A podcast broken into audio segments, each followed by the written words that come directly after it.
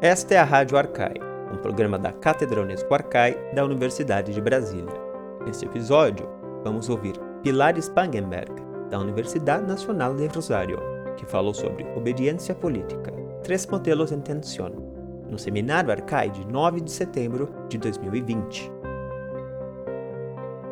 Olá, bem-vindos e bem-vindas a todos a mais um Seminário Arcai desse semestre, o terceiro seminário desse semestre, e estou muito contente hoje por termos conosco a professora Pilar Spangenberg, que é professora titular da Universidade Nacional de Rosário e professora da Universidade de Buenos Aires, também investigadora do CONICET. É, nós da ARCAI é, somos especialmente orgulhosos de ter a professora Pilar como Permanent Fellow da Cátedra Unesco ARCAI, com a qual vem colaborando já há alguns anos. Mais recentemente, assumiu um papel estratégico de editora associada da nossa querida revista Arcai, pela qual Pilar sou realmente, pessoalmente, extremamente grato. E eh, com outros colegas argentinos, especialmente colegas de Buenos Aires, alguns anos atrás, exatamente em 2018, eh, juntos fundamos uma rede eh, Brasília-Buenos Aires de filosofia antiga e creio que este evento de hoje tenha um pouco a ver com esta rede.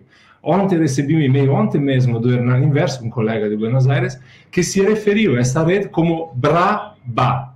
E me pareceu fantástico, la red brava. Pilar, ¿qué tal? Bueno, ¿qué tal? Muy buenas tardes. Eh, bueno, muchas gracias por la presentación, Gabriele, y especialmente, bueno, muchas gracias a vos, a toda la gente de Arjai por esta invitación. Eh, como siempre, bueno, quiero agradecer la generosidad y es impresionante, digamos, yo estoy muy impresionada ahora que estoy trabajando en ANJAI, en la revista y demás, del modo en que trabaja todo el equipo. Así que quiero agradecerles muchísimo esta, esta invitación. Eh, bueno, les cuento un poco cuál va a ser eh, el eje de lo que me gustaría presentar hoy. Eh, aclaro que es un trabajo que no está cerrado. Eh, ahora voy a compartir pantalla y me da un poco de vergüenza porque el trabajo está muy desprolijo. Pero, pero bueno, me, interesaba justamente presentarlo sabiendo que había un espacio amplio de discusión como para someterlo un poco a, crítica, a ver cómo lo ven ustedes. Em, bueno, el trabajo es sobre obediencia política, ¿no? que es un tema que en general eh, se aborda desde la filosofía política moderna. Eh, yo hace unos años, hace mm, tres o cuatro años ya, que vengo dando clases en una maestría en filosofía política que abrió en la UBA eh, el que era titular de cátedra de filosofía política, que se llamaba Jorge Dotti, eh, un profesor absolutamente brillante que murió hace un par de años.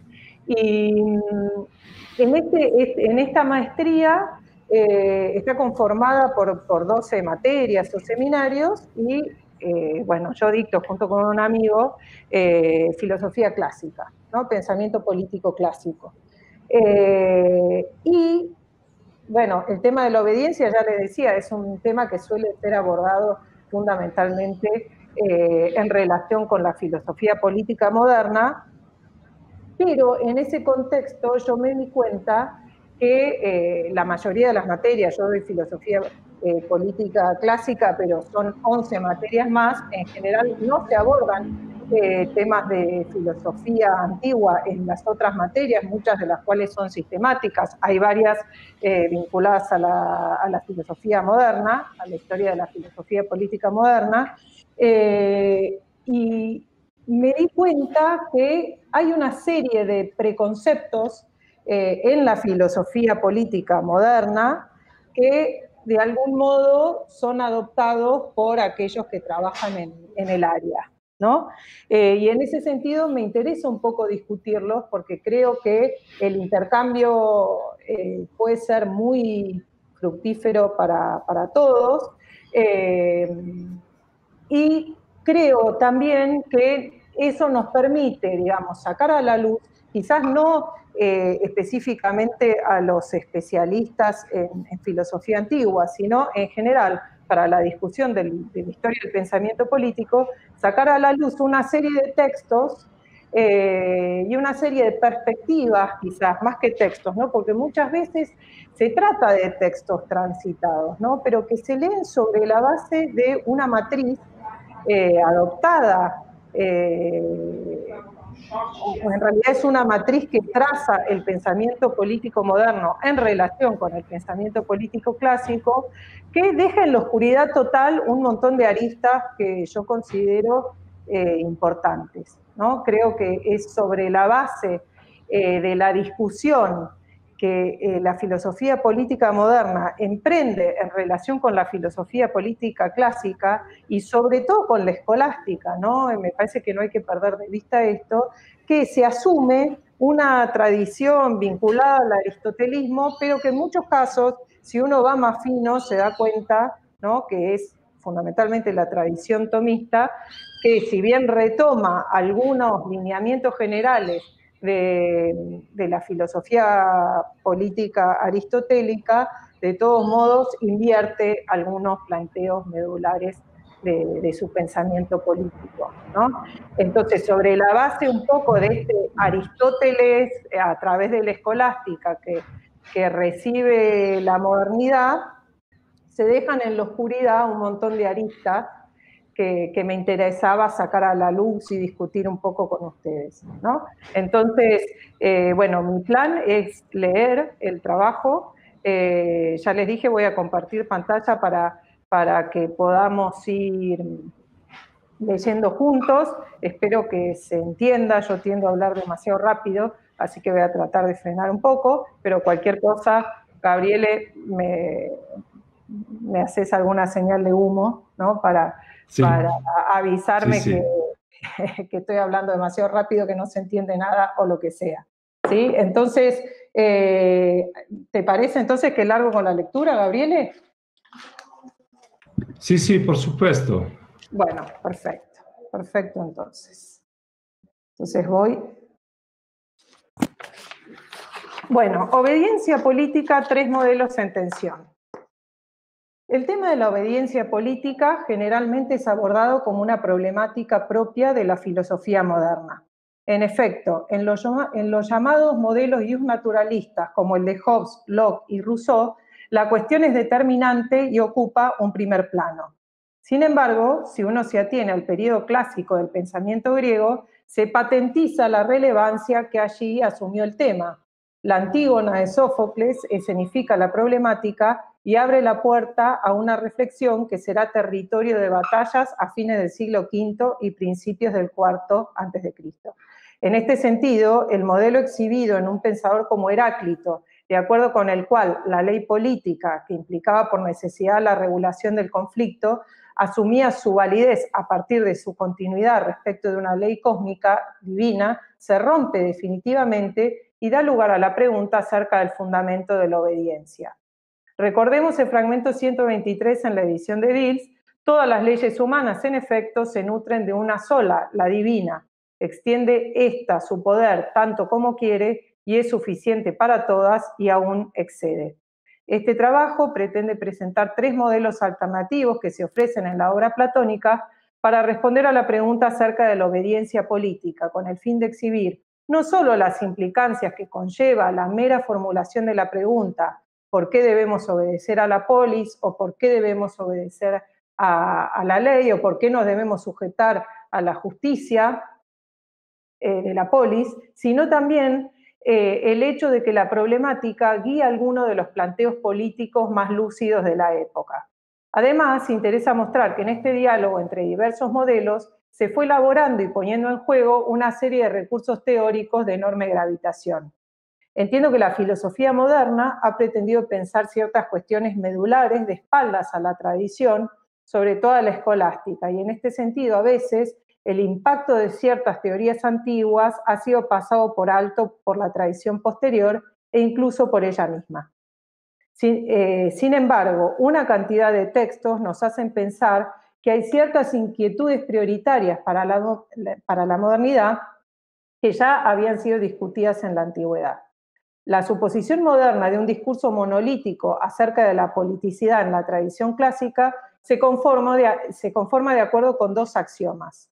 El primero es el de la politicidad natural del hombre y el segundo, el de la preeminencia del todo sobre las partes.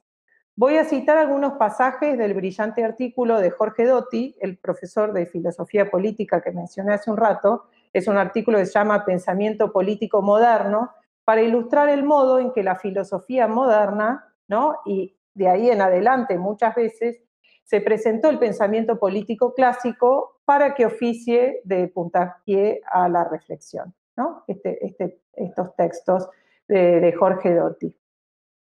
Leo, Significativa de la mentalidad clásica es la asunción de que semejante proceso finalístico, ¿no? él se había referido a un proceso finalístico eh, supuesto en la progresión que se daría en el pensamiento aristotélico que va de la comunidad familiar a la comunidad política, ¿no? que supone justamente un proceso finalístico. Eh, entonces, significativa de la mentalidad clásica es la asunción de que semejante proceso finalístico no resulta alterado por las voluntades individuales que participan en él. Las formas sociales no se constituyen mediante acuerdos más o menos meditados. El destino comunitario de los hombres les viene dado, en cambio, por su esencia de animales políticos, la cual alcanza cumplimiento en virtud de una dinámica que conduce a que la ciudad, eh, microcosmos se conforme al orden macrocósmico. De este modo, las funciones y jerarquías naturales del ámbito doméstico se extrapolan a la polis, meta de una evolución sin solución de continuidad. Lo importante es que toda institución social reproduzca el organicismo universal. Precisamente la segunda premisa indica que la salud del cuerpo comunitario y la realización del bien común dependen de, que cada uno de sus miembros desempeñe exclusivamente la función que le es propia. Este es el primer pasaje, leo un segundo pasaje de este texto de Jorge Dotti que es un poco más breve. Para la racionalidad premoderna, el nexo entre el hombre y su ciudad es inmediato, está dado en el ser mismo de las cosas. Las estructuras sociales quedan así establecidas con arreglo a un esquema ontológico frente al cual sus miembros tienen poco margen de movilidad. Para los modernos, en cambio, no existe una jerarquía natural de los hombres en la ciudad, tal como tampoco existe una jerarquía natural de las cosas en el universo. ¿No? Fin de la cita.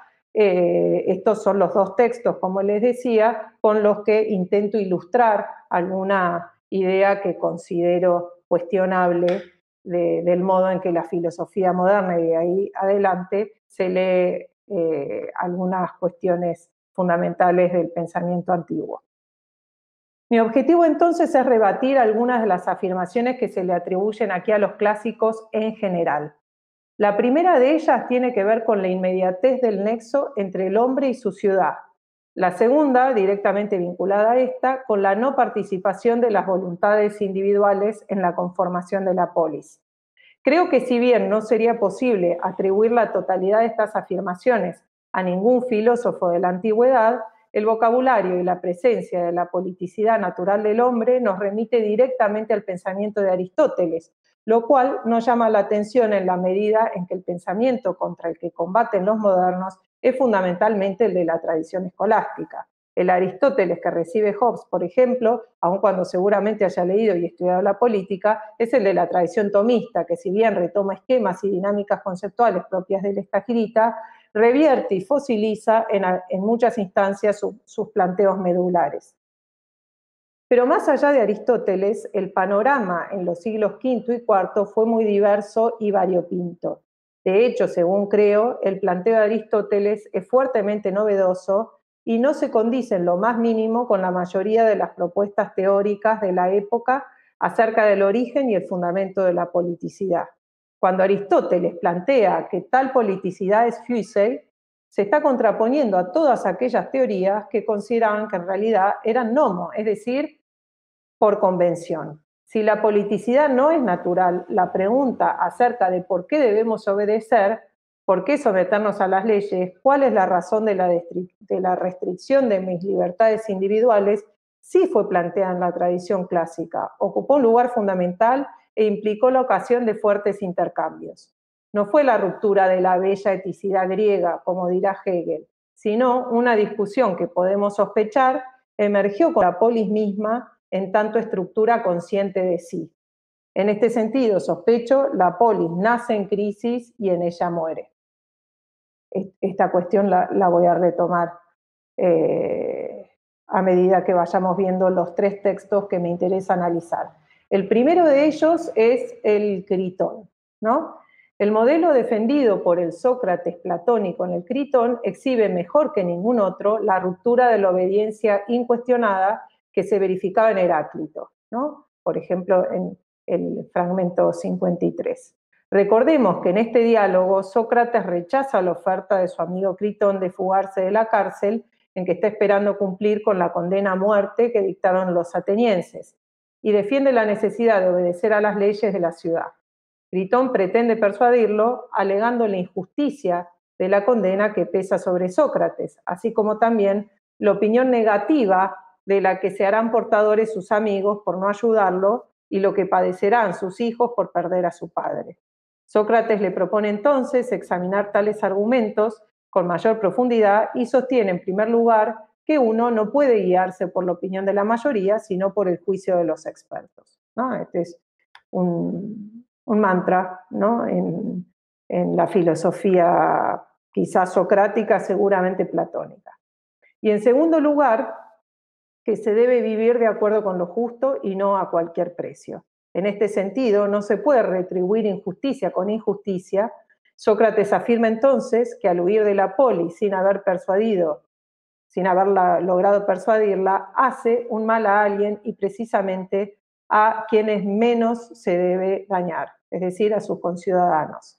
Así, si huye contra la voluntad de los atenienses, comete injusticia primeramente contra aquellos el daño que causaría a sus conciudadanos, es entonces una primera razón de orden horizontal para acatar la condena, eh, para, para la condena. El problema sería justamente el daño que ocasionaría a sus semejantes. Tales argumentos, sin embargo, no convencen a su amigo, de modo que Sócrates invoca la presencia de las leyes y lo común de la ciudad.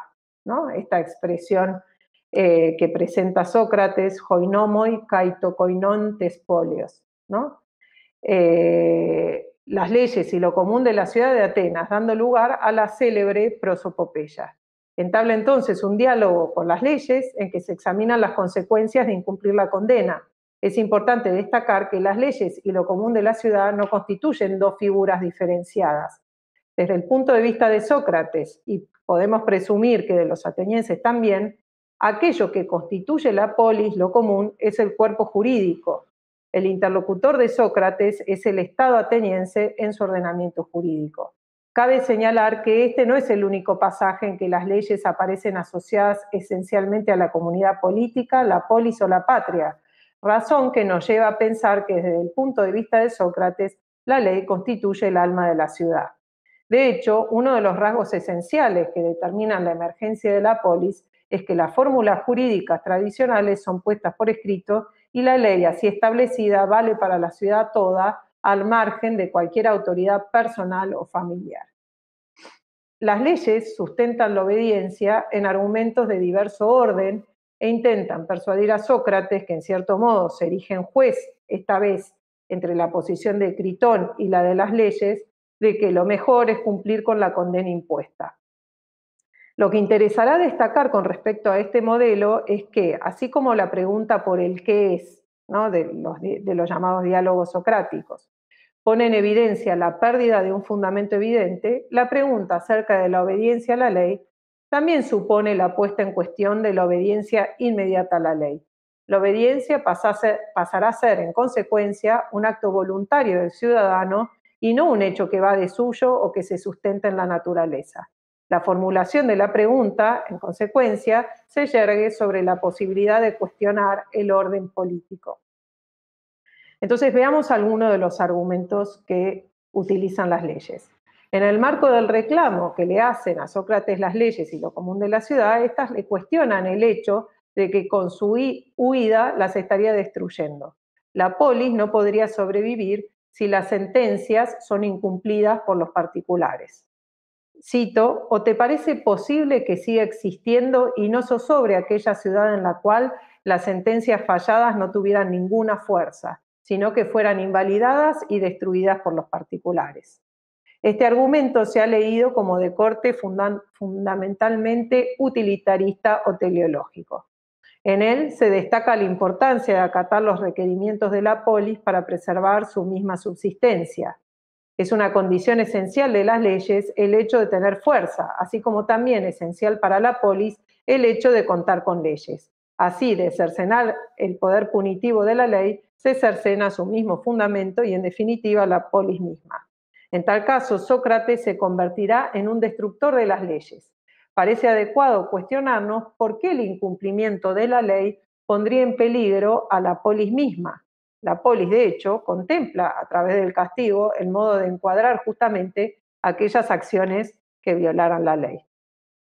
El argumento cobra fuerza cuando las leyes dejan de referirse al caso particular de Sócrates y amplían la posibilidad del acto de desobediencia a todo individuo que se halle bajo su órbita. Se examina entonces qué sucedería si la acción de Sócrates fuera la vía elegida por cualquier condenado que considere injusta su condena. Podríamos pensar, al margen de la universalización sobre la base de la cual se analizarán los efectos de no acatar las sentencias, que Sócrates ya es consciente del rol testimonial o paradigmático que su propia figura proyecta. Esta posibilidad de universalizar la acción de Sócrates en la de cualquier ateniense encuentra un eco en otra dimensión. Al lesionar las leyes de la ciudad de Atenas, se lesiona cualquier sistema político estrictamente hablando. Lo que desafiaría el acto de Sócrates es la misma institución polis.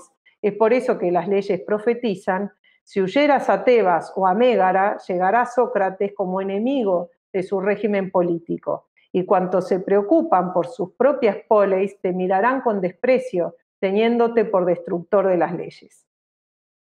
La no obediencia a la ley implicaría entonces su destrucción y acarrearía también la de la ciudad. En la medida en que la ley no resulta coercitiva y carece de fuerza, se destruye como tal.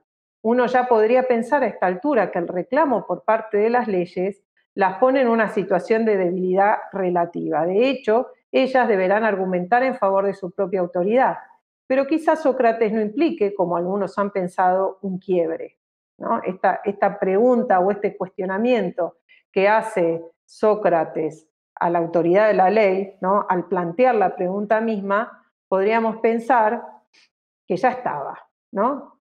Eh, la obediencia a la ley en el contexto de la polis nunca fue una obediencia ciega, y es por eso justamente que estamos en un contexto político. La polis emergería entonces con esta reflexión sobre sí y sobre su propia esencia jurídica. Otro argumento que desarrollan las leyes tiene que ver con un modelo verticalista que fija la obediencia en aquello que la organización política le ha brindado y que ha constituido el suelo y la condición de toda la vida del ciudadano. Las leyes afirman haberlo engendrado, criado y educado en su interior, de modo que él es hijo y esclavo, y le cuestionan. Cito, ¿crees entonces que tu derecho es igual al nuestro y crees que lo que nosotros, nosotras intentamos hacerte, también tú tienes el derecho de hacérnoslo a tu vez?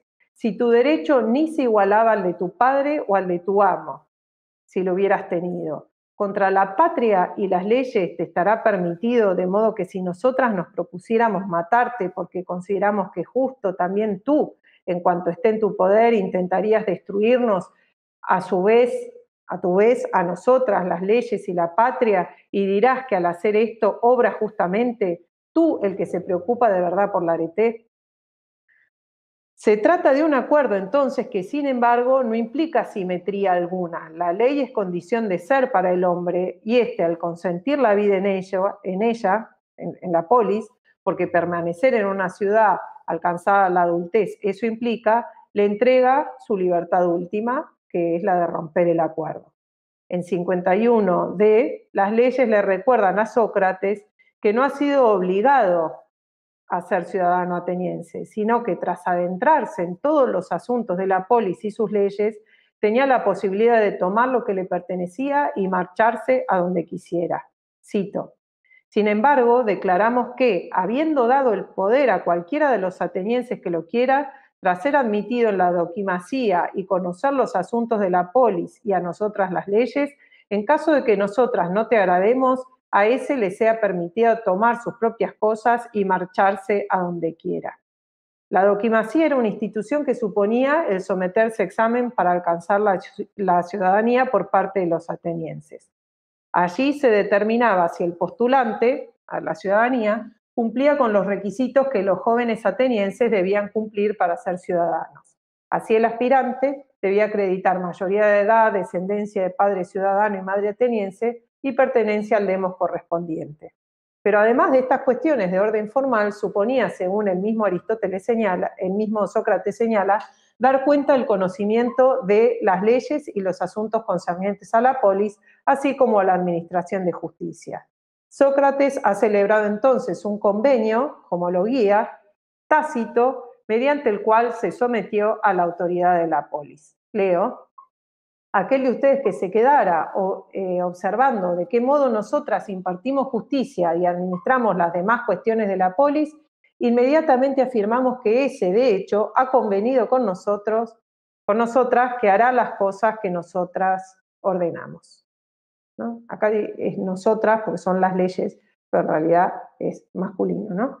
Y poco más adelante, en 52 de 1.3, las leyes afirman que si Sócrates se fugara si Sócrates se fugara, también violaría los acuerdos, Siuntecai, que ha celebrado con la polis. Así se refiere tanto a homologuía como a Siuntecai, que parecen remitir en última instancia a lo mismo. Estos acuerdos sustentan la obligación del ciudadano de obedecer los requerimientos de la polis. Sócrates, en definitiva, ha podido marcharse en varias ocasiones de Atenas, pero no solo permaneció allí por 70 años, sino que además ha tenido hijos y se ha beneficiado de la polis. Como señala Allen, Sócrates ha consentido así en un acuerdo tácito en el cual acepta cumplir con la ley y acepta su autoridad. Sin embargo, el acuerdo de no romper el pacto no parece irrevocable, en la medida que Sócrates, en sentido estricto, puede eh, romper el pacto, ¿no? Solo porque sus amigos sobornaron a los psicofantes para, para que se vaya, sino que en el planteo mismo está la posibilidad eh, en, el planteo de la pregunta, ¿no? De por qué eh, responder a, la autoridad de la ley, ¿no? Eh, se contempla esa posibilidad de, no hacerlo, ¿no? Se podría pensar que es la misma enunciación de la pregunta la que pone en cuestión lo enunciado. Las leyes, según hemos visto, argumentan a favor de la obediencia que le debe el ciudadano. Tal argumentación supone un sometimiento de las leyes a la razón es necesario exhibir la racionalidad de someterse a la ley para que ésta adquiera su fuerza. Ya no es la inmediatez de la autoridad de la ley la que se impone, sino que es precisa una argumentación persuasiva de su parte para exhibir la necesidad, que por tanto ya no parece tal, de ser obedecidas. En relación con esto, me gustaría subrayar el último punto de este primer modelo, eh, el del Critón, es que es el rol esencial que juega en el discurso de las leyes la persuasión. Según he tratado de mostrar, Sócrates apunta a persuadir a Critón y las leyes apuntan a persuadir a Sócrates a través de diversos argumentos que exhibirían la razonabilidad de respetarlas. Pero esta no es la única función que juega la persuasión. En cuanto eh, en cuatro ocasiones las leyes, la polis o la patria le presentan a Sócrates un dilema que pone en evidencia el rol activo que el ciudadano juega en relación con la legislación el ciudadano debe obedecer las leyes o persuadirlas, ¿no? Este, eh, ute peitetai, ute peitei gemas. Tal es la alternativa de hierro ofrecida por las leyes, obedecer o persuadir. En este sentido, hemos visto que el compromiso del ciudadano con relación a las leyes se apoya en razones de orden de la sujeción, pero también del orden de la asociación y en este último caso mencionado, del orden de la pertenencia, ¿no? Eh, es decir, Sócrates forma parte, en cierto modo, forma parte de la polis, ¿no? Y, es un agente, eh, en tanto el ciudadano eh, delibera y pertenece a la Asamblea, ¿no? Es un agente constructor, digamos, ¿no? Es un legislador. Entonces, la ausencia de distancia entre el ciudadano, el gobierno, la ley y el resto de la comunidad de ciudadanos pone en juego así un sentido de pertenencia, de pertenencia que en cierto modo el hecho de no respetar estas instancias es interpretado en términos de traición a la propia vida y a la propia razón. Como sostiene Sócrates en 48b, es el vivir bien, justo y consistentemente y no la mera vida lo que debe guiar la acción. Entonces hay implicada una cuestión de, consistencia central eh, en la praxis socrática. ¿no?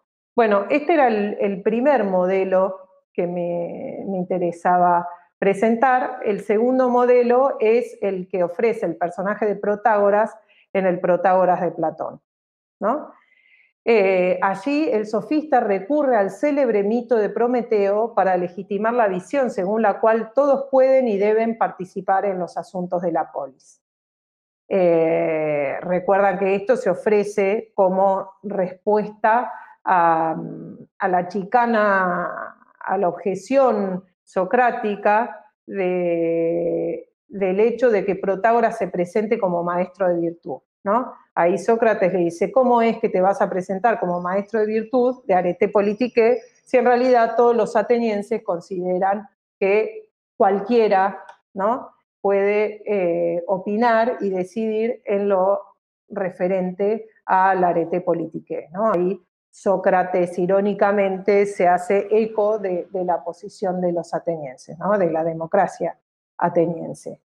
Eh, y después hay un segundo argumento socrático que es cómo se puede educar a alguien en la arete politique si ni siquiera los hijos ¿no? de, Pericles, que son estos dos inútiles que están acá, eh, si ni siquiera Pericles ha logrado educar a estos dos, inútiles que están acá presentes. ¿no? Entonces, frente a esa objeción, Protágoras va a presentar una argumentación que se maneja un poco al filo entre, por un lado, no ir en contra de eh, los fundamentos de la democracia, recordemos que Protágoras supuestamente perteneció al círculo de Pericles, ¿sí?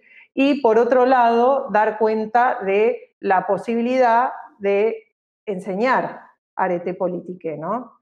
Eh, es decir, que se mueve como en dos dimensiones. Por un lado, tiene que sujetarse a la horizontalidad que determina la, democracia. Y por otro lado, dar cuenta de, de la posición vertical que instaura la relación maestro-discípulo, ¿no?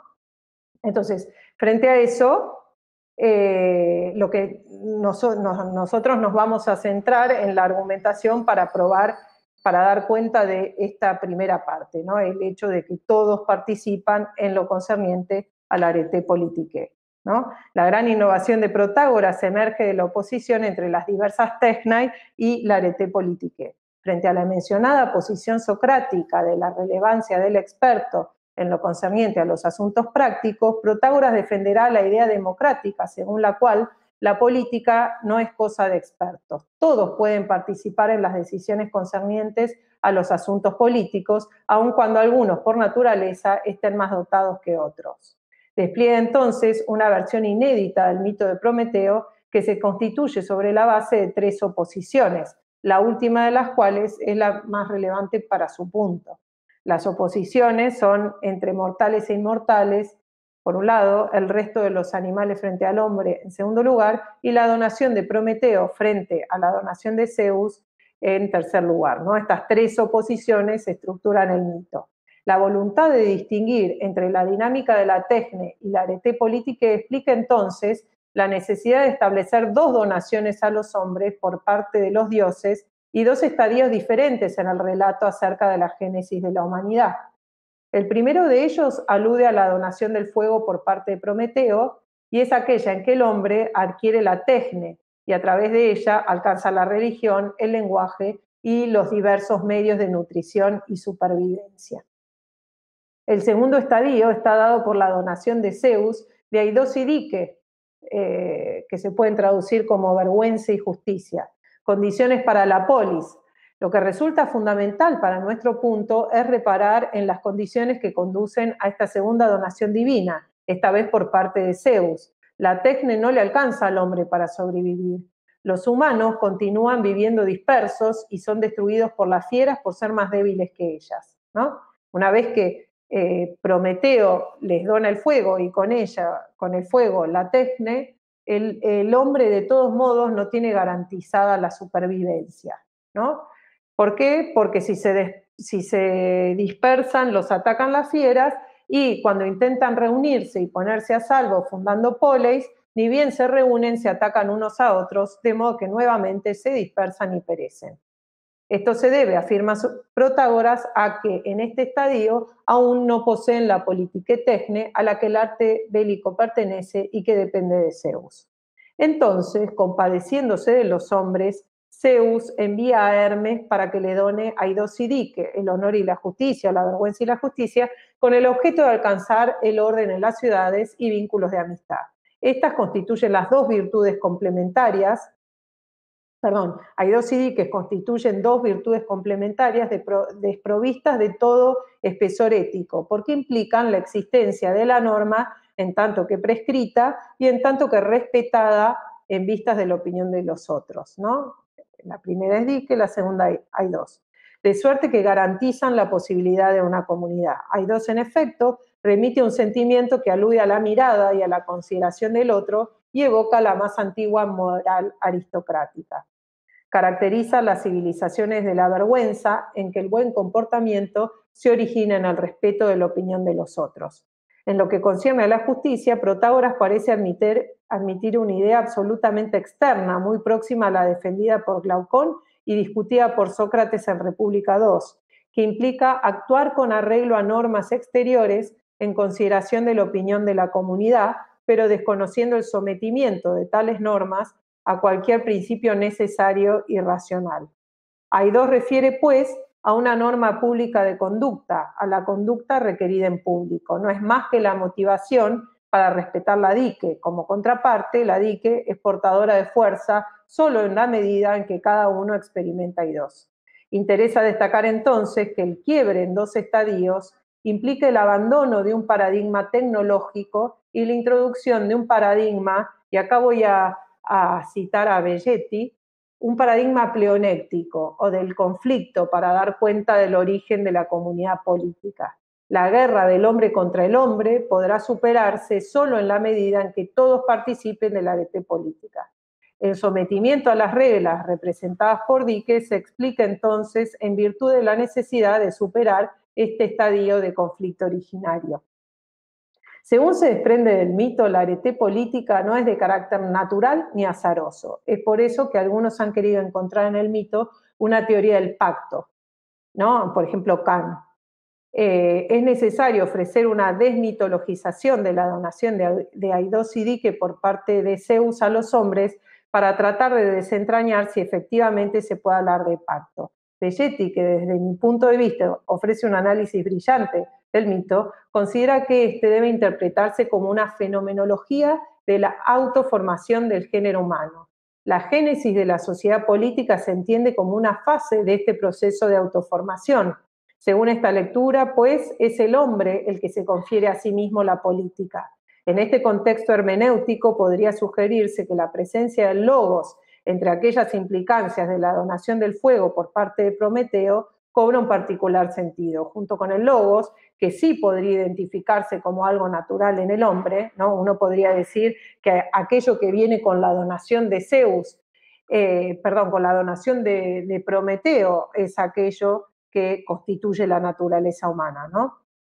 Entonces, eh, junto con el logos, que sí podría identificarse como algo natural en el hombre, si es que así interpretamos los dones que Prometeo le confiere al género humano antes de, emerger de la Tierra, análogamente a las garras o las alas en otros animales, el hombre, adquiere el instrumento fundamental que podrá conducirlo al pacto y a la creación de lazos de recíproca amistad. Así se entiende también la orden de Zeus, según la cual los hombres deben eliminar de la polis aquel que sea incapaz de participar de aidosidique como si se tratara de una enfermedad. Este sería justamente el que no suscribiría el pacto. De modo que aquí parece intervenir implícitamente un elemento de naturaleza abolitiva. Al ofrecer una suerte de explicación del mito, Protágoras afirma que, a diferencia de otros conocimientos, cuando se trata de la arete política se acepta la decisión de cualquiera, pues es el deber de todo el mundo participar de ella. De lo contrario, no existirían poleis, con lo cual se le sustrae el carácter de comunidad política a toda aquella que no suponga la participación en la decisión de todos sus ciudadanos. Protágoras apuntala la tesis según la cual todos participamos en alguna medida de la arete política a través de otro argumento significativo para pensar el carácter de la obediencia política. Sostiene que mientras que en el caso de las otras aretais, si uno afirma ser buen flautista o destacarse en algún otro arte cualquiera en que no es experto, se burlan de él o se irritan y lo ven como un loco, en el caso de la justicia y el resto de las, de las políticas, si alguien habla con sinceridad en contra de la mayoría, lo cual supone ser injusto y reconocerlo, la sinceridad se considera locura antes que sensatez y conduce a la exclusión de la sociedad. En efecto, los atenienses consideran que delira quien no aparenta ser justo, ¿no? Y acá se da todo un nexo con, la teoría de la homomensura, ¿no? Y toda, toda la, doctrina acerca de la fantasía que se despliega en el teteto, ¿no? Entonces, los atenienses consideran que delira quien no aparenta ser justo, lo cual sería una prueba de que todos participan aún en un mínimo grado de la justicia. Quien no respeta esta norma corroe el fundamento mismo de la polis. Es el aparecer entonces el que determina la pertenencia a la comunidad política. Así, el primer punto a señalar en el análisis de este argumento es el hecho de postular como condición de la polis democrática la institución de un lazo social aparente. Según esta lectura, la condición para la polis es la apariencia de justicia y no el hecho de que todos actúen en forma justa. Lo relevante, de hecho, ahí se desarrolla una, muy interesante eh, teoría acerca del castigo, ahí en el mismo Logos de, Protágoras, ¿no? Lo relevante en este argumento, desde mi punto de vista, es la censura no a la injusticia, como en el caso de Sócrates, sino al hecho de emitir abiertamente un discurso en contra de la justicia, lo cual supone oponerse a la, a la mayoría. En otros términos, lo inadmisible en una comunidad política no es la injusticia, que será objeto de un castigo con fines disuasivos, sino el hecho de romper cierto pacto implícito entre los ciudadanos que opera como sostén de la comunidad política. De acuerdo con la interpretación sugerida, habría que distinguir en principio dos tipos de hombres, aquellos que consienten en establecer la justicia como condición de la sociedad y aquellos que lo niegan. Este sería el grupo que en el mito es objeto del decreto de Zeus, según el cual se debe eliminar al incapaz de participar en Aidos y Dique. En definitiva, este no sería otro que quien habla en contra de la justicia y de la mayoría. En este caso entonces se pone en evidencia que la obediencia política aquí se da en función del castigo eh, social y político a que conduciría a la infracción de la ley. Ya no son razones de orden ético las que sustentas, las que la sustentan, sino que interviene un cálculo a dos niveles. De no aceptar la polis, todos sucumbimos, una vez instituida la polis, sucumbe quien no la obedezca. Un punto interesante a destacar con relación a este argumento es que despierta de inmediato el siguiente interrogante.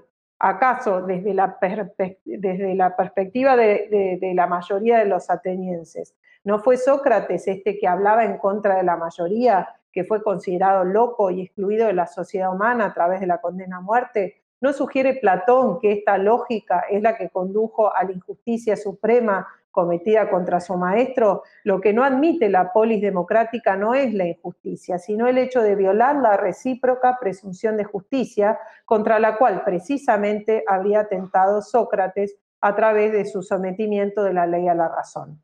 Esta sugerencia nos exhibe el radical enfrentamiento de ambas posiciones. Podríamos además pensar que el recurso al mito impide plantear en términos directos la pregunta acerca de las razones de la obediencia, cuya misma búsqueda ya parece atentar contra la autoridad de la ley. hemos visto que a quien cuestione la ley se lo podrá eliminar como una peste, mostrando ya eh, este cuestionamiento, que este cuestionamiento es posible y que debe ser previsto en la institución misma de la ley. Tercer, tercer modelo, eh, me parece que llegó bien porque es un poco más, más corto. Eh, el tercer modelo es el que se pone en boca de Sócrates en el libro eh, segundo de República y desde mi punto de vista se podría pensar en cierto modo como una suerte de síntesis entre los dos anteriores. Eh, ahí Sócrates intenta responder al requerimiento de Glauconia Dimanto de defender la tesis de que la justicia no la buscamos solo en virtud de un cálculo utilitarista, ¿no? el cálculo eh, que presenta Glaucón es que es peor el perjuicio social y religioso de aparentar injusticia que el beneficio de cometerla, sino eh, que la buscamos, es lo que le, piden a Sócrates que muestre, que la buscamos tanto por lo que resulta de ella como por sí misma, ¿no? que constituye uno de estos tipos de bienes que se buscan por sí misma y en función de lo que de eh, ellos se sigue. Este en este, requerimiento mismo uno podría encontrar planteado ya el problema de la sujeción a la ley. ¿Por qué deberíamos someternos a ella? La mayoría considera que lo que mueve al hombre es el deseo de tener más que los otros, ¿no? Aparece eh, otra vez esta noción de pleonexía. Y que solo en virtud de la reputación que uno actúa con arreglo a la justicia. Lo que se pone en un primer plano, de acuerdo con los argumentos atribuidos a la mayoría por Glauconia di Manto, es la apariencia de justicia. Esta sería entonces la que sustenta la obediencia en la polis. Frente a esta opinión, Sócrates desarrollará un, un intento de legitimar la obediencia en sí misma, al margen de las desventajas sociales y religiosas que entraña su transgresión.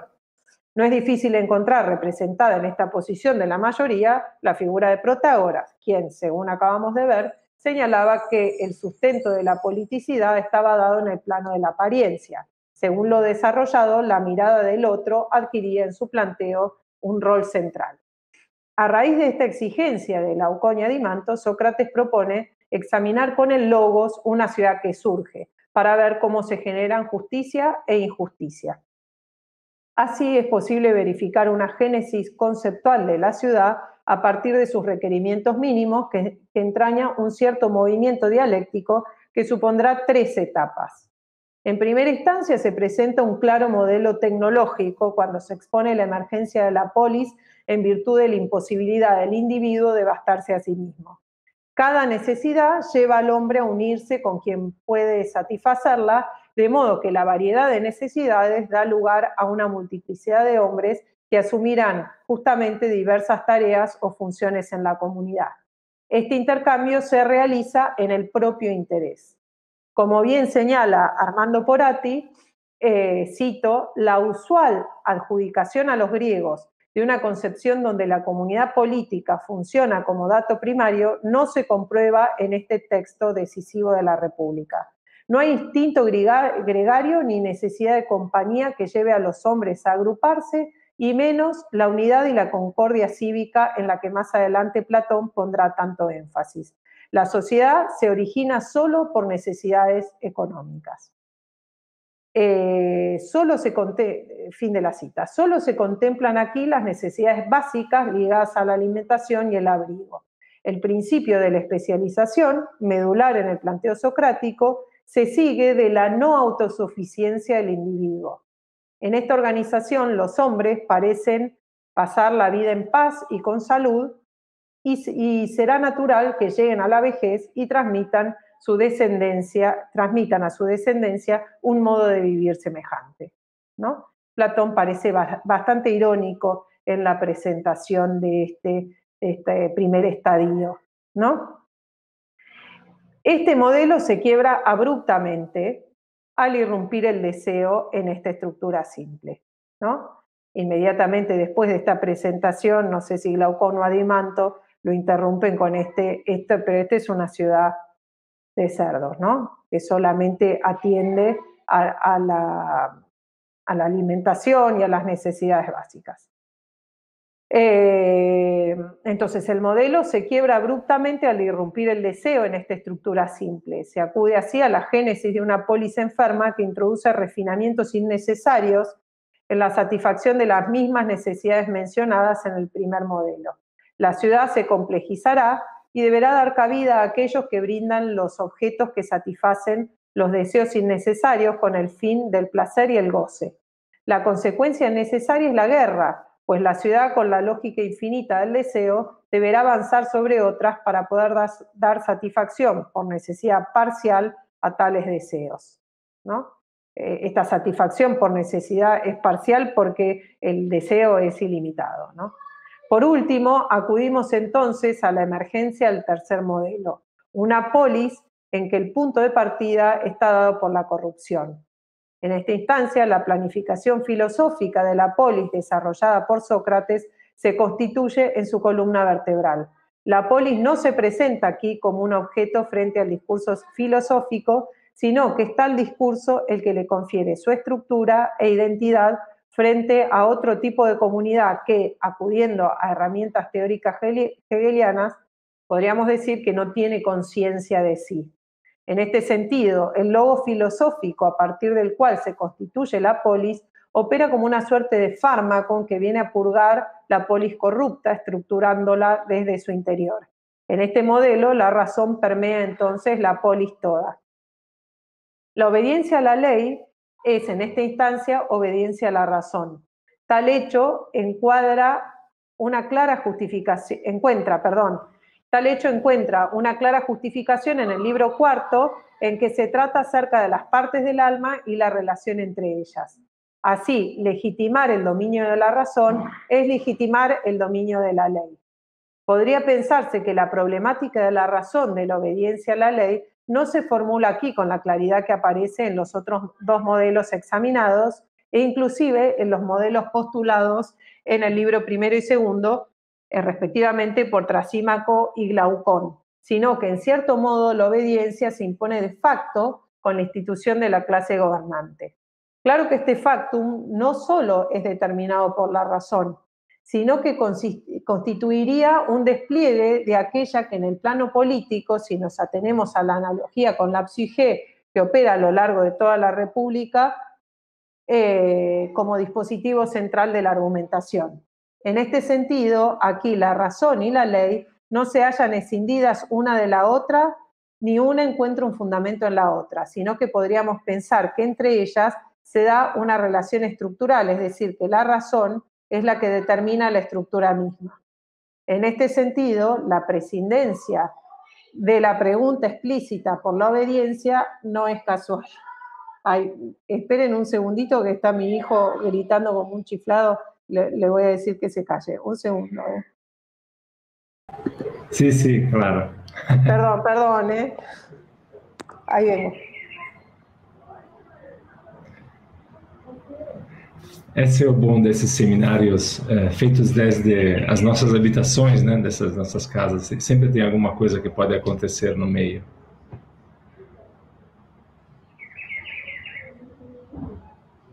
Espero que a, é, o texto dela seja bem visível no. Perdón, perdón. Obrigado, obrigado, Pilar, por favor. Pegué un par de gritos a ver si se calla, pero sigo. Eh,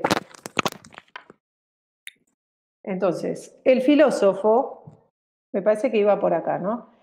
Em, el filósofo, podemos suponer, no tendrá ningún problema en entender que la razón es la que podrá determinar y alcanzar el bien para la polis toda. Sin embargo, esta razón podría no ser evidente para aquellos que no sean filósofos. La pregunta acerca de la obligación para aquellos que no tienen la capacidad de aprender tales razones no se formula con total claridad y a veces parece un fantasma que flota a lo largo del diálogo. ¿Qué hacemos con los que no pueden contemplar estas razones? ¿Por qué se someterán a la ley y al gobierno de los sabios, más aún teniendo en cuenta que ellos no tendrán participación alguna en su establecimiento ni en su, ni en su administración? El mito de los metales parece apuntar en esta dirección. Recordemos que el mito apunta a convencer a los guardianes de que la educación recibida ha sido un sueño, que la tierra los formó en su interior y los parió con todas sus armas y pasiones, y por lo tanto es su madre y deben defenderla, mientras que el resto de los hombres son sus hermanos. Pero además este mito de la autoctonía se combina con el de las razas. El dios ha mezclado oro, plata y bronce, eh, ha mezclado oro, plata, bronce y hierro en el alma de sus hermanos. Los gobernantes deberán estar atentos a la conformación de cada tipo de alma, porque existe un oráculo según el cual la ciudad sucumbirá cuando lo custodie un guardián de hierro o bronce. Esta noble mentira pretende entonces asignar a cada uno su lugar en la sociedad, tanto aquellos que gobernarán como aquellos que serán gobernados. Pero Sócrates mismo reconoce la debilidad de tal recurso. Afirma que difícilmente será creído por la primera generación, aunque podría funcionar para las siguientes. En este sentido, el recurso a la fuerza parece operar siempre en el trasfondo y así se evidencia cuando, a continuación del mito, perdón, ¿eh? Eh, perdón, perdón, me perdí un poco. Afirma que difícilmente será creído por la primera generación, ya termino, aunque podría funcionar para las siguientes. En este sentido, el recurso a la fuerza parece operar siempre en el, trasfondo, en el trasfondo y así se evidencia cuando, a continuación del mito de los metales, Sócrates afirma, eh, leo, nosotros, tras preparar a los nacidos de la tierra, hagámoslos avanzar con la conducción de sus gobernantes y al llegar que miren un lugar de la ciudad que sea el mejor para acampar, desde donde podría contener mejor a los ciudadanos del interior si alguno no quisiera obedecer las leyes y rechazar a los del exterior. Así, la obediencia política podría suponer aquí un esquema mixto, en el sentido que la autoridad de la ley no, no provendría de idéntica condición para todos. Para unos, los gobernantes filósofos, tal autoridad proviene de la razón y se va desplegando a través de la exigente paideia para ellos prevista. Es la razón la que determina la validez de la ley para el grupo de los que conformen la clase gobernante que está en posesión de los criterios para comprender qué es lo mejor. Pero puesto que no toda comunidad está en condiciones de comprender, en tal caso eh, se recurrirá a la noble mentira. El recurso al mito parece el modo señalado para persuadir, de ser posible, a aquellos que no pueden aprender racionalmente la necesidad de obedecer a la razón. Estos mitos que abundan en Platón, en especial los mitos escatológicos, aluden en general a un castigo post-mortem para el injusto. Podría ser el miedo, el castigo, el miedo al castigo, el que mueve a quien no cuenta con los elementos para identificar el bien. Así, para algunos funciona el modelo socrático, para otros, para otros el modelo protagónico. De no funcionar el mito, podemos sospechar, se acudirá a la coerción. Aquí sí es verdad que, bueno, esto lo salteo, conclusiones. Vemos entonces que en los tres planteos mencionados se verifican fuertes cruces y se exhiben elementos que prefiguran de diversas maneras ciertas respuestas que al respecto asumirá la modernidad. El elemento volitivo, que se traduce en la existencia del acuerdo o el pacto, asume un rol central en el modelo de Critón y, según creo, también en el planteo de Protágoras. En cada uno de los casos, el orden debe legitimarse en tanto racional. En el caso de Sócrates se recurre al acuerdo tácito de obediencia entre el ciudadano y la polis. En el de Protágoras, el orden se explica en función de la necesidad de defender la vida por parte del hombre y en el modelo de república en función no solo de la preservación y la satisfacción de las necesidades, sino la de la felicidad del todo. En ninguno de estos casos se recurre a la naturaleza para establecer la necesidad de la obediencia, sino que se ofrecen razones que dan cuenta de la conveniencia de la sujeción a la ley y a la polis. El paso de las diversas comunidades prepolíticas a la comunidad estrictamente política no es inmediato, supone en todos los casos una mediación. En los tres casos se exhibe también el, el carácter artificial de la politicidad. Esta no viene dada, es algo que se debe construir. Por último, me interesa subrayar que, más allá de las evidentes diferencias entre ellos, en cada uno de los modelos referidos, la política supone una conflictividad inherente y se erige sobre un terreno siempre movedizo y frágil. El carácter agonal y dialéctico intrínseco a la polis alcanzó siempre a las reflexiones en torno a su propia naturaleza y no dejó incuestionada ni siquiera su propia existencia. Bueno, muchas gracias, muchas gracias por la atención. Muito, muito obrigado, Pilar. Eu retiro a tua apresentação e fantástica eh, a tua fala e essa apresentação panorâmica e ao mesmo tempo muito profunda, muito eh, descendo fundo no texto platônico desse problema de fato que é eh, a relação entre o cidadão e a lei e a necessária ou não obediência a ela. Muito obrigado, realmente. Nós temos o tempo sempre é, apertado nos nossos seminários, então não quero tirar mais tempo para as perguntas e para hum, as observações. Já temos uma, uh, vejo aqui no nosso chat, que é do uh, José Soares. Eu coloquei até, vou colocar até aquela aqui embaixo. Uh, professora Pilar, a lei feita pela maioria pode ser legitimamente repelida e desobedecida por uma minoria discriminada como medida de justiça? Essa é, é a pergunta e depois felicitações pela conferência. Eh, que tal? A ver, sí, entiendo la pregunta. La ley hecha por la mayoría puede ser legítimamente rechazada y desobedecida. ¿De acuerdo con quién? Sí, eh, José, sería la pregunta, ¿no? Desde el punto de vista, uno podría pensar del Sócrates de, de, de República, por supuesto que sí. Y en general, me parece que desde el punto de vista de Sócrates sí. Eh, no desde el punto de vista de, de Protágoras, ¿no?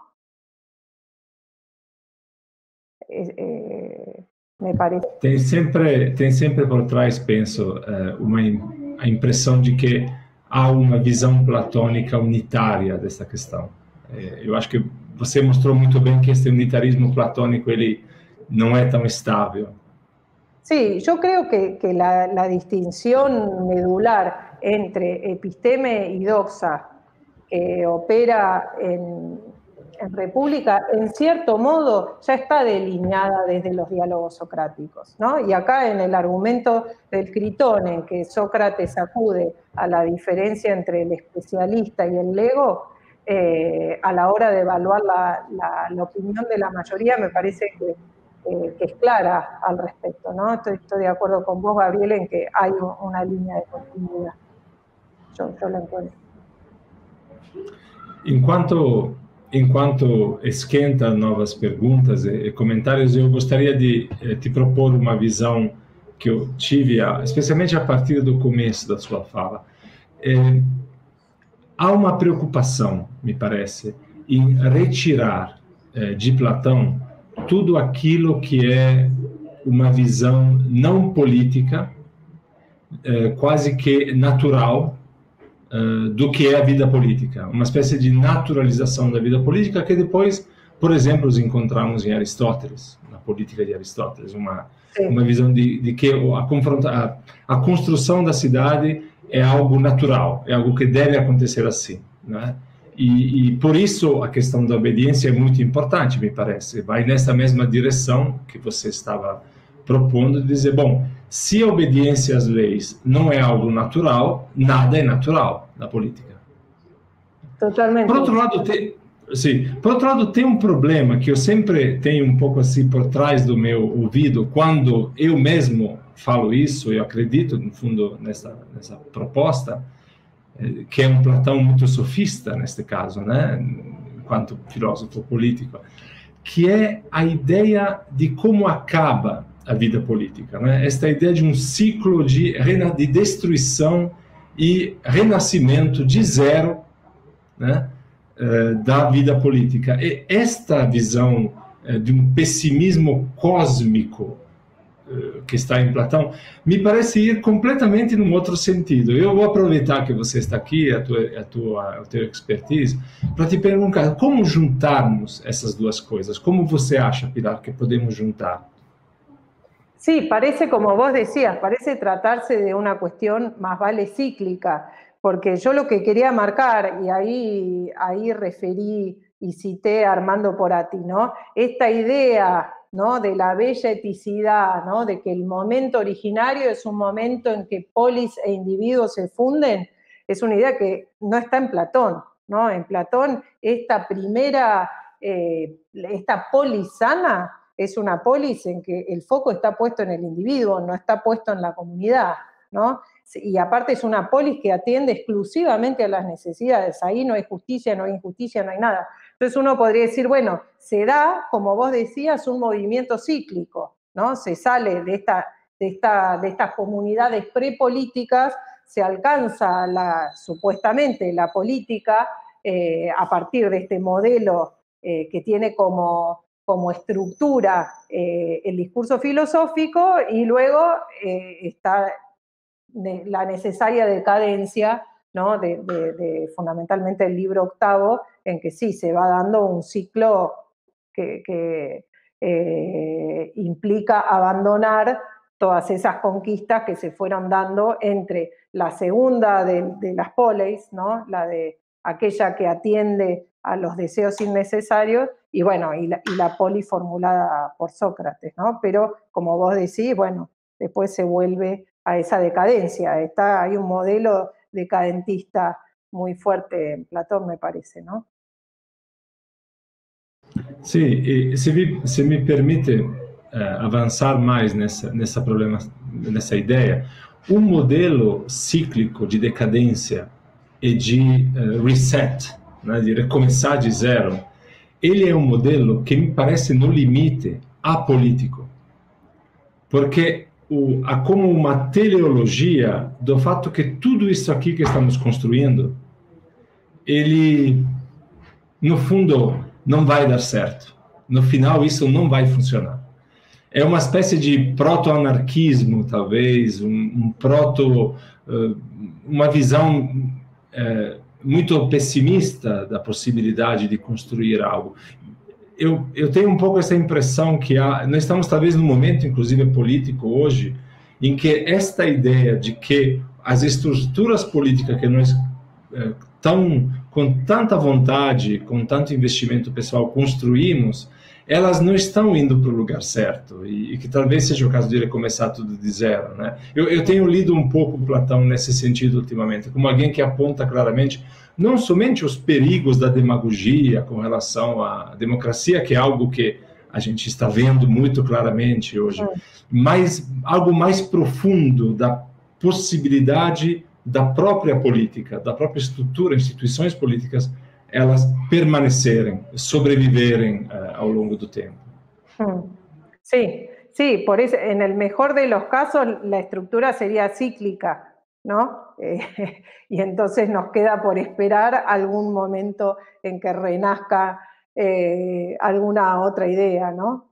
Eh, pero sí, yo creo que en Platón hay una, una, cuestión bastante pesimista de base, ¿no? En contra de lo que se ve en, en, el Platón de Manual, ¿no? Que bueno, está esa bella ciudad, esa, esa utopía y esa tendencia. Bueno, es algo que hay que buscar y desde el punto de, vista de Platón, y eso me parece fundamental en la filosofía platónica, más vale que pensemos que esa posibilidad está porque vamos a vivir eh, de acuerdo ¿no? y dirigiéndonos a, a, esa posibilidad. ¿no? A mí me gusta muchísimo ese texto del, Menón en que Sócrates dice, bueno, yo no sé si todo esto que yo le, le atribuí recién a los sacerdotes y sacerdotisas de que el alma vive y muere muchas veces y que conoce todas las cosas, yo no sé si esto es cierto, pero yo prefiero pensar que es así porque nos hace mejores, ¿no? Y me parece que eso está en toda la obra de Platón, ¿no? Hay, hay una instancia en que la apuesta por una cierta hipótesis pasa por el lado de, de los efectos, en cuanto a la vida que puede llevar adelante uno. Y entonces en ese sentido me parece que, en Platón está muy fuerte, si bien hay, hay una clara conciencia de que todo eh, parece jugar en contra, eh, bueno, que hay que buscar un norte de todos modos, ¿no? Sí, sí, certamente. A otra a outra questão que eu iria te pôr é sobre, você tocou isso mais para o final da tua, da tua fala, é sobre exatamente a função dos mitos nesta construção do indivíduo político. Né? E, e, é obviamente um tema extremamente debatido, qual é a função dos mitos em Platão. Agora, tem algo que talvez você é, possa dizer com mais competência, por todos os teus estudos da literatura sofística, especialmente, é o fato de que Platão usa os mitos e a literatura sofística muito menos, talvez. E isso pode ser algo que eh, nos faz pensar sobre qual era a intenção de Platão ao usar os mitos, e enquanto outros autores não estão muito interessados em construir esse tipo de literatura mítica. Não sei se você teria alguma ideia. Eu sempre é um, é problema a qual voltamos muitas vezes, em geral, e eu acho que voltamos especialmente na Constituição eh, desta desse discurso político de Platão que utiliza o mito e as nobres mentiras e tudo isso. Sim. Sí, yo creo que ese es un recurso que comparte Platón con la sofística. Son muchos los recursos que comparte Platón con la sofística, ¿no? De hecho, eh, bueno, yo eso no, lo, eh, no, me metí en eso porque me iba un poco por las ramas, pero inclusive en el Critón, ¿no? El discurso de, las, eh, de las leyes es un discurso fuertemente retórico, es un discurso fuertemente retórico. Hay algunos argumentos que parecería ser que tienden directamente a la racionalidad y otros argumentos que tienden directamente a la afectividad. Cuando dicen en ningún, en ningún lado te van a querer aceptar, vas a ser un traidor, eh, un destructor de la polis. Bueno, es decir, en Platón el recurso, digamos, el, recurso tanto a la retórica como a, a los mitos me parece que es eh, algo que comparte fuertemente con, la, con la. Pero yo creo algo también en relación con, con Gorgia, sobre todo, que es una, una relación que me interesa fundamentalmente, es que Platón realmente eh, fue persuadido por el encomio de Elena de, de Gorgia. ¿no? Creo que, que Platón le atribuye a la, palabra o, le atribuye o realmente le admite a, Gorgias el poder eh, que, Gorgias considera que tiene la palabra, ¿no? Un poder cuasi absoluto. Y es gracias a este poder que tiene la palabra o en virtud del poder que tiene la palabra que desde el punto de vista del filósofo es necesario de algún modo establecer límites, ¿no? quién va a poder hablar, quién va a poder interpretar los discursos, quién va a poder, ¿no? Esto se ve claramente en el libro segundo y el tercero de República y después en el libro décimo. ¿Quiénes van a ser los poetas que van a, poder elaborar estos, estos recursos que son absolutamente fundamentales para la paideia de República, ¿no? En ese sentido yo creo que, que Platón hay un piso que, comparte claramente con la sofística, ¿no? Y que es el recurso a otros regímenes que no son el meramente argumentativo, ¿no? Y que en, en muchos casos apuntan a, la afectividad o apuntan al miedo, ¿no? Y pretenden generar una doxa que desde el punto de vista de Platón tenemos que tratar de que sea en la dirección adecuada, que sea una doxa verdadera la que se genera, ¿no? A través de estas de estos mitos, de estas nobles mentiras, de estos recursos retóricos, es decir, es todo como un aparato de herramientas que desde mi punto de vista eh, Platón asume y comparte con, con los sofistas, ¿no? Muito, muito obrigado, Pilar. Tem uma pergunta que me veio por outros caminhos, não está aí no chat, mas eu vou, vou fazê-la de, um, de uma personagem anônima que não quer aparecer. Depois eu te conto em privado quem é. Um, a questão é a seguinte: como eh, você, Pilar, acomodaria a noção de algum acordo e de consentimento, portanto, no modelo de Platão de respeito às leis, em contraste, né, do outro lado, eh, com uma tese que parece ser muito recorrente: o papel do bom político é aquele de redirecionar os apetites os desejos dos concidadãos, pela persuasão, pela força ou pela coerção também. Que é uma, uma, uma expressão esta, né, peiton tes kai blazomenoi, que aparece no Gorgias 517, mas também vai aparecer em República. Como juntar esses dois modelos da busca pelo acordo com o modelo da persuasão a qualquer custo, até com a violência? Essa é a pergunta. Sim. Não, eu realmente creo que, Platón no admitiría que esta persuasión es a, cualquier costo, ¿no?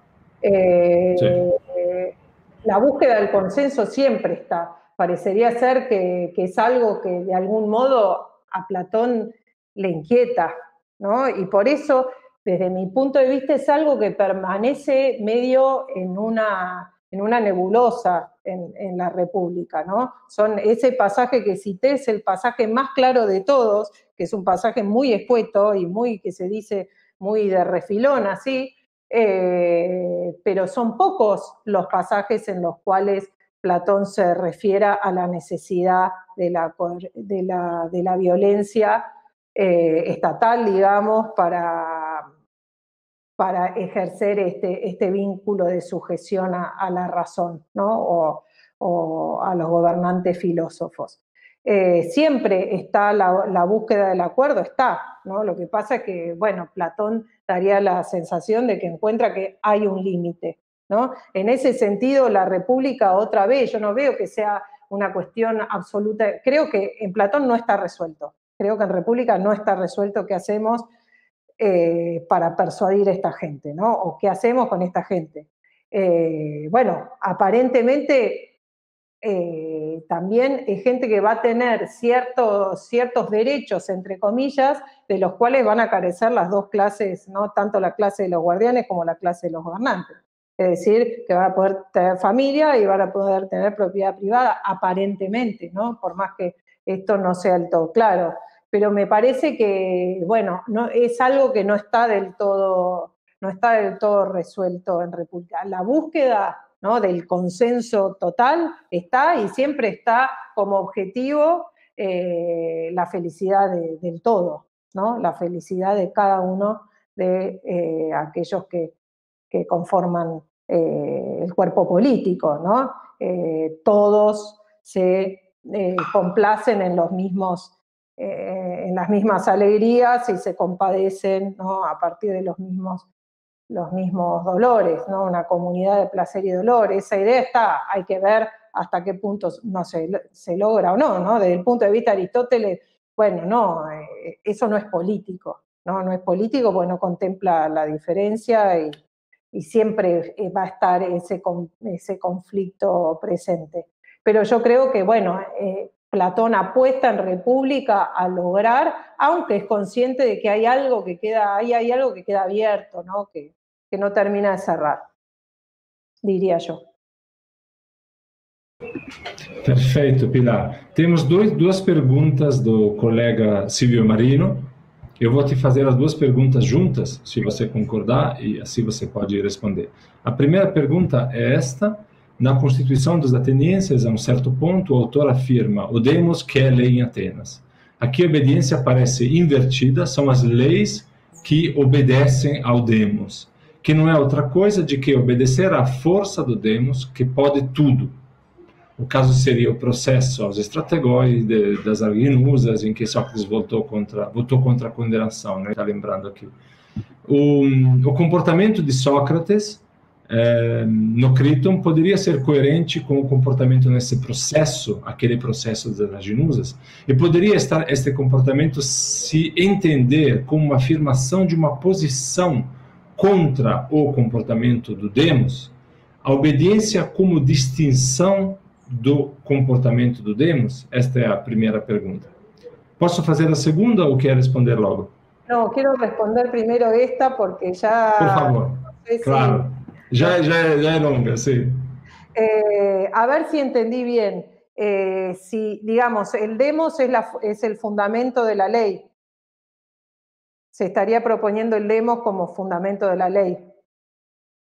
Sí, sí, creo que sí, esa es la pregunta. Eh, y en este sentido, que desde mi punto de vista depende otra vez de cuál, cuál sea la perspectiva. ¿no? Desde, yo entiendo que en este sentido, Protágoras estaría de acuerdo, ¿no?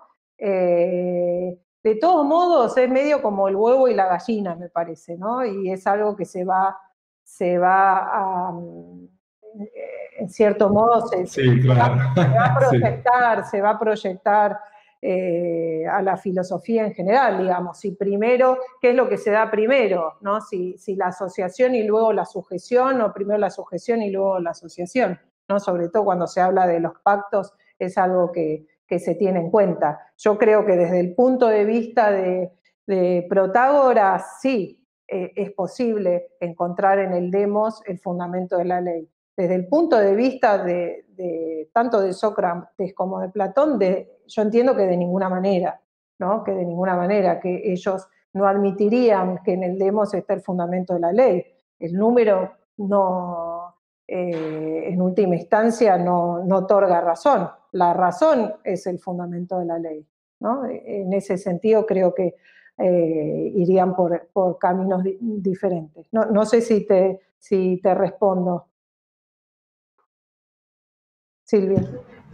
Vou, vou fazer a segunda pergunta, então, é, do, do, Silvio, que hum, é o seguinte. Há um político italiano do século XIX, é, entre o século XIX e XX, o Gaetano Mosca, que fala das elites políticas e diz que não existem as três formas de governo aquelas três formas conforme Aristóteles, mas a única forma política é a oligarquia. O modelo político de Protágoras, eh, todos possuem predisposições para a virtude política, em que é precisa uma correção dos, dos cidadãos, claramente operada por um grupo pequeno dos indivíduos, exatamente a oligarquia. Poderia ser a teorização de uma democracia oligárquica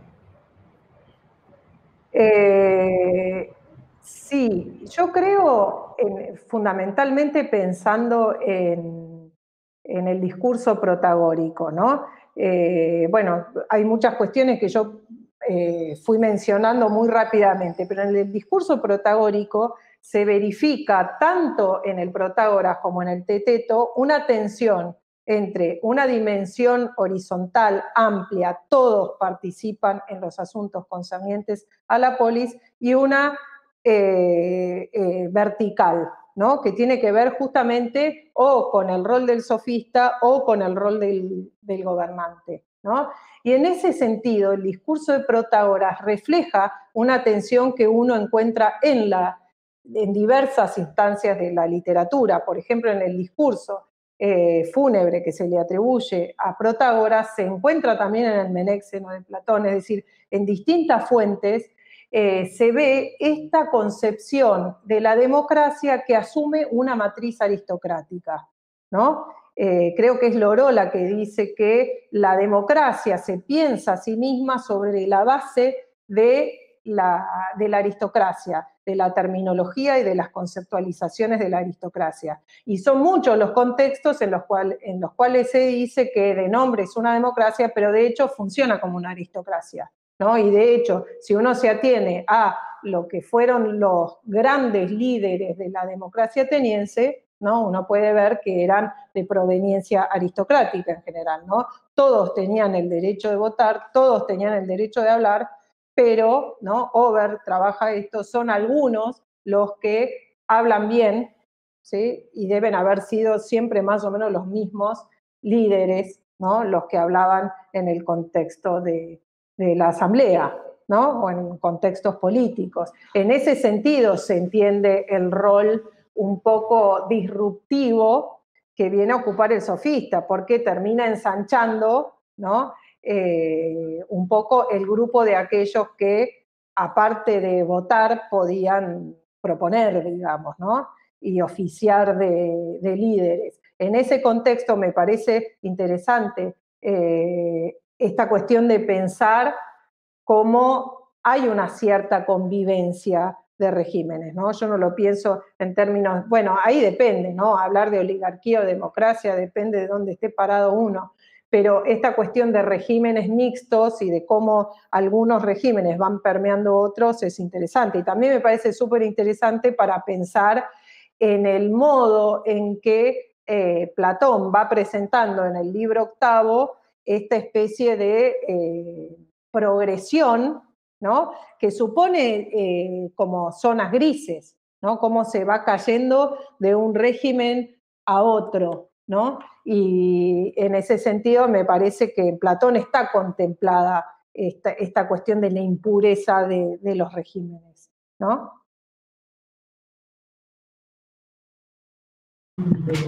Perfeito, muito obrigado, Pilar. Tem mais uma pergunta, posso passar para você? Ainda aguenta?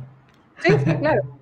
A Vânia está a Vânia está perguntando sobre eh, essa crítica de Platão aos costumes de sua época, que passaria também pela crítica às leis que são feitas a partir da tradição.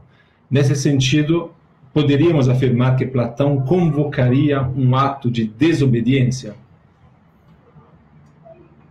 Eh, yo entiendo que no, yo entiendo que no, que ante todo, digamos, eh, una cosa es el régimen democrático, ¿no? Y otra cosa es la política y la polis, que ya suponía el funcionamiento de ciertas instituciones. Y yo creo que, creo, ¿no? Que, Platón suscribiría a la defensa que hace eh, Sócrates de las instituciones de la polis y de la polis misma. ¿no? Aun cuando tenga sus fuertes diferencias con respecto a quienes deben decidir. Pero de todos modos, el funcionamiento de las instituciones el imperio de la ley es básico en, la polis, desde mi punto de vista, es algo que, en Platón eh, subsiste, digamos, y, no entiendo que en ese sentido Platón no... Eh, no estaría, el, Sócrates de República, digamos, no se enfrentaría al Sócrates del Critón. ¿No? Y me parece que la, argumentación del Critón es una argumentación fuerte en favor de la obediencia, de la obediencia política. ¿no? Eh, creo que la, idea de la desobediencia ahí no está, no está prevista. ¿no? Sim, sim, sim. Eu, pessoalmente eu concordo contigo. É, tem mais uma pergunta da professora Cláudia Beltrão, uma pergunta que diz como podemos pensar o tema do ateísmo no livro 10 das leis em relação à desobediência. Aí não, não, não, não saberia que, que responder. Não, não, não, não tenho. Ela diz assim: explica um pouco mais. Platão me parece aí muito duro com relação, em relação às ideias, digamos, ateístas na polis. Sim. Agora, tem uma explicação. Sim, hum. sim. Eh, sí, yo creo, digamos, es posible, eh, y en Platón me parece que eso está presente, uno podría pensar desde Sócrates, una fuerte oposición, aun cuando no esté en juego la obediencia civil, en cierto modo.